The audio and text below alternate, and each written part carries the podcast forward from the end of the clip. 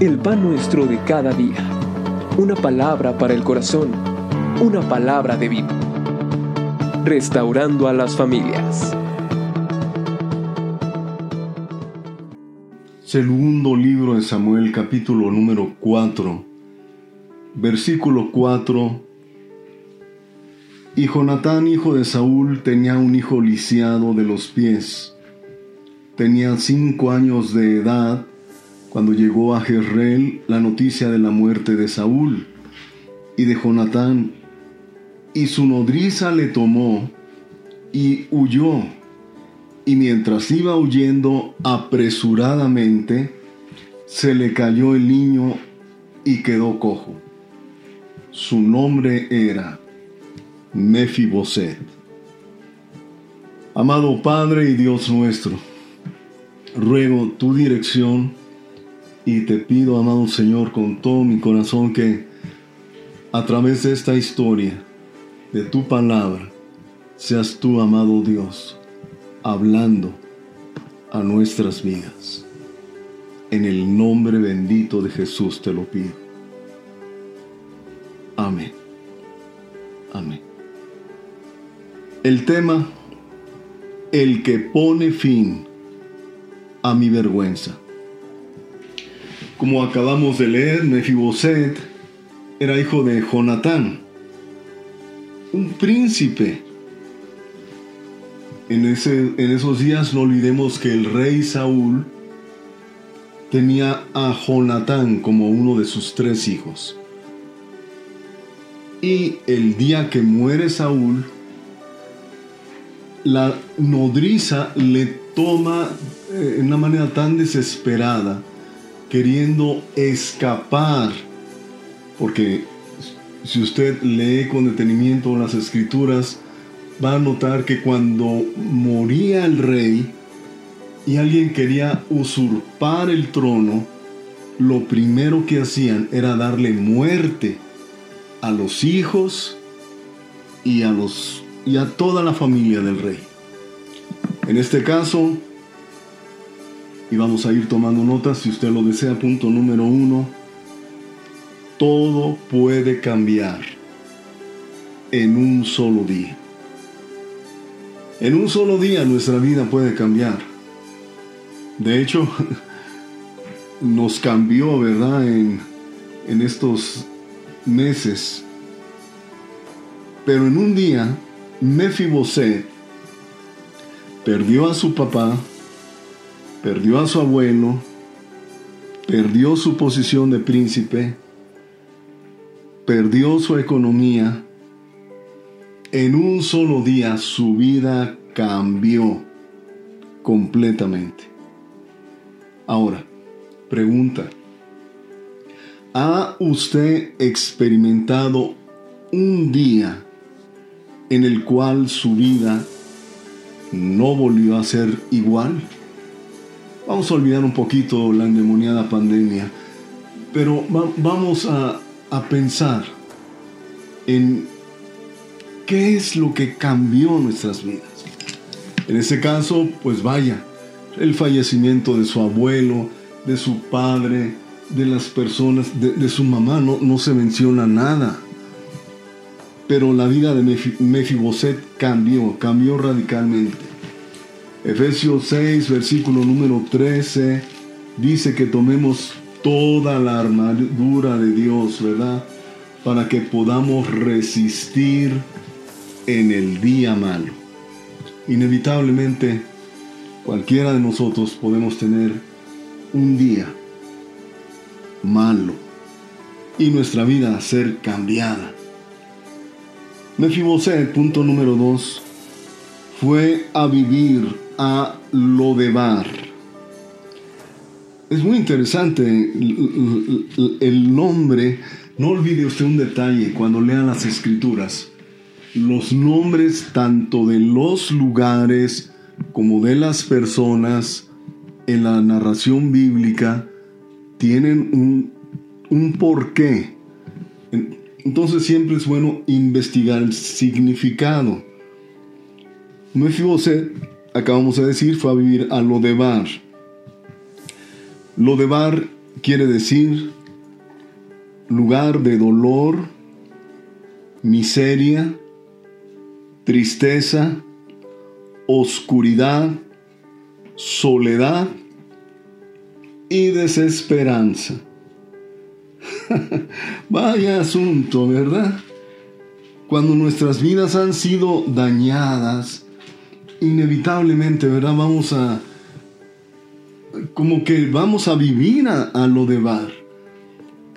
De un golpe podríamos encontrarnos viviendo en ese lugar. No físicamente, pero sí en nuestra alma. Mire, el segundo libro de Samuel, capítulo número 9, dice la escritura, dijo David, ¿ha quedado alguno de la casa de Saúl a quien yo haga yo misericordia por amor de Jonatán? Y había un siervo de la casa de Saúl que se llamaba Siba, al cual llamaron para que viniese a David y el rey le dijo, ¿Eres tú, Siba?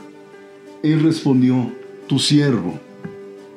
El rey le dijo, ¿no ha quedado nadie de la casa de Saúl a quien haga yo misericordia de Dios? Y Siba respondió, aún ha quedado un hijo de Jonatán, lisiado de los pies. Entonces el rey le preguntó, ¿dónde está? Y Siba respondió al rey, He aquí está en casa de Maquir, hijo de Amiel, en Lodebar.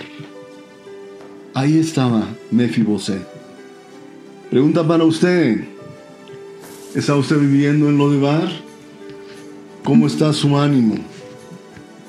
Bueno, si usted supiera lo que pasó en mi vida, bueno, tal vez no lo, no lo conozco, pero lo que sí puedo decirle, y este es mi punto número tres, Dios no olvidó a Mefiboset.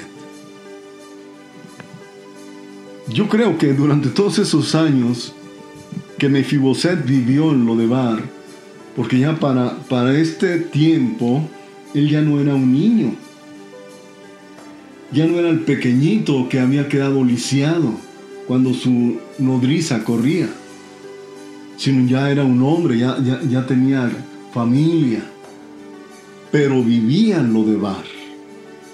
Y yo quiero puntualizar este número 3. Dios no olvidó a Mefiboset. Versículo número 5 del capítulo 9. Entonces envió el rey David y le trajo de la casa de Maquir, hijo de Amiel, de Lodebar. Y vino Mefiboset, hijo de Jonatán, hijo de Saúl, a David, y se postró sobre su rostro, e hizo reverencia, y dijo David, Mefiboset, y él respondió, He aquí tu siervo. Y le dijo David, No tengas temor, porque yo a la verdad haré contigo misericordia por amor de Jonatán tu padre, y te devolveré todas las tierras de Saúl tu padre, y tú comerás siempre a mi mesa. ¿Se puede usted imaginar el rostro de Mefiboset cuando el rey David le dijo estas palabras? En primer lugar, lo trajo de Lodebar y le dijo todo lo que era de la casa de tu padre. En este caso, David está mencionando a Saúl, porque Saúl era el rey. Entonces, todas las propiedades que el rey tenía eran bastante amplias, abundantes. era ah, como un sueño. Le estaba devolviendo todo, todo su economía, las propiedades, su posición de príncipe, porque lo iba a sentar cada día a su mesa, como los demás hijos del rey. Era maravilloso. yo quiero decirle algo muy importante. En este caso Dios utilizó a David, al rey David, para restituir a Mefiboset todo lo que había perdido. Bueno, desde luego, su padre y su abuelo no. David ordenó a, Siba que cuidara de la propiedad de, de. Ahora, aquí hay algo importante. Dios puede cambiar todo en un día para mí. Sí. ¿En un día? Sí. En un día. Pero ¿cómo? ¿Cómo puede ser eso posible? Oh, yo te quiero decir algo muy importante. Yo no sé lo que usted haya perdido. Yo no sé si usted en todo este tiempo ha, ha, fallecido alguna persona o su economía ha estado intensamente dañada, ha quedado usted sin empleo, pero lo que sí puedo decirle es que Dios no se ha olvidado de usted. Dios tiene memoria de usted. Y en este día quiere Él recordarle que Él no quiere que usted viva en lo de bar. Le quiere recordar que usted es un hijo del rey y le quiere recordar que usted tiene un lugar en la mesa para sentarse junto con los demás príncipes. Amado, esto es tan importante. En un día, en un día, Mefiboset retomó todo lo que había perdido. Pero por favor, note usted algo. Versículo 8. Y él inclinándose dijo, ¿quién es tu siervo para que mires a un perro muerto como yo? Algunos están, pensando, ¿cómo podría ser posible que Dios cambiara todo lo que he perdido? Amado, recuerde que usted y yo tenemos un lugar a la mesa del Rey en Jesucristo no por buena suerte, no por un día agradable que a alguien se le ocurrió traernos bendición, sino porque Dios en Jesucristo nos ha hecho herederos y coherederos con Él.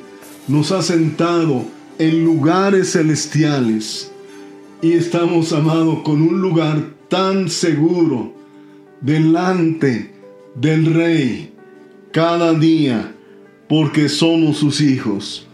Salga de lo de bar, del día de la tristeza, del día de la angustia, del día de la oscuridad.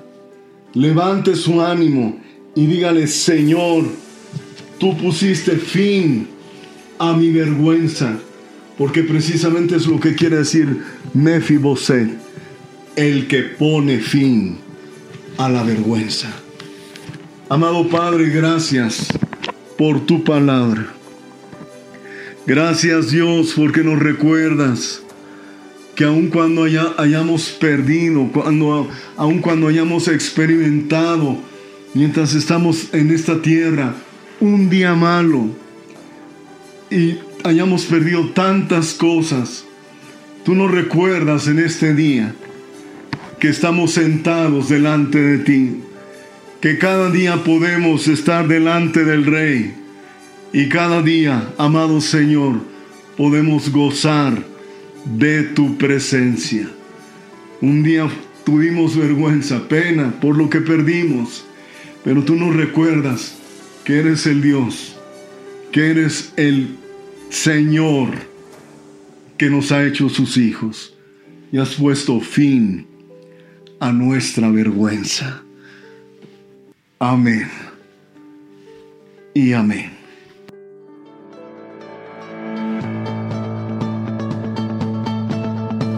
El pan nuestro de cada día. Una palabra para el corazón. Una palabra de vida. Restaurando a las familias.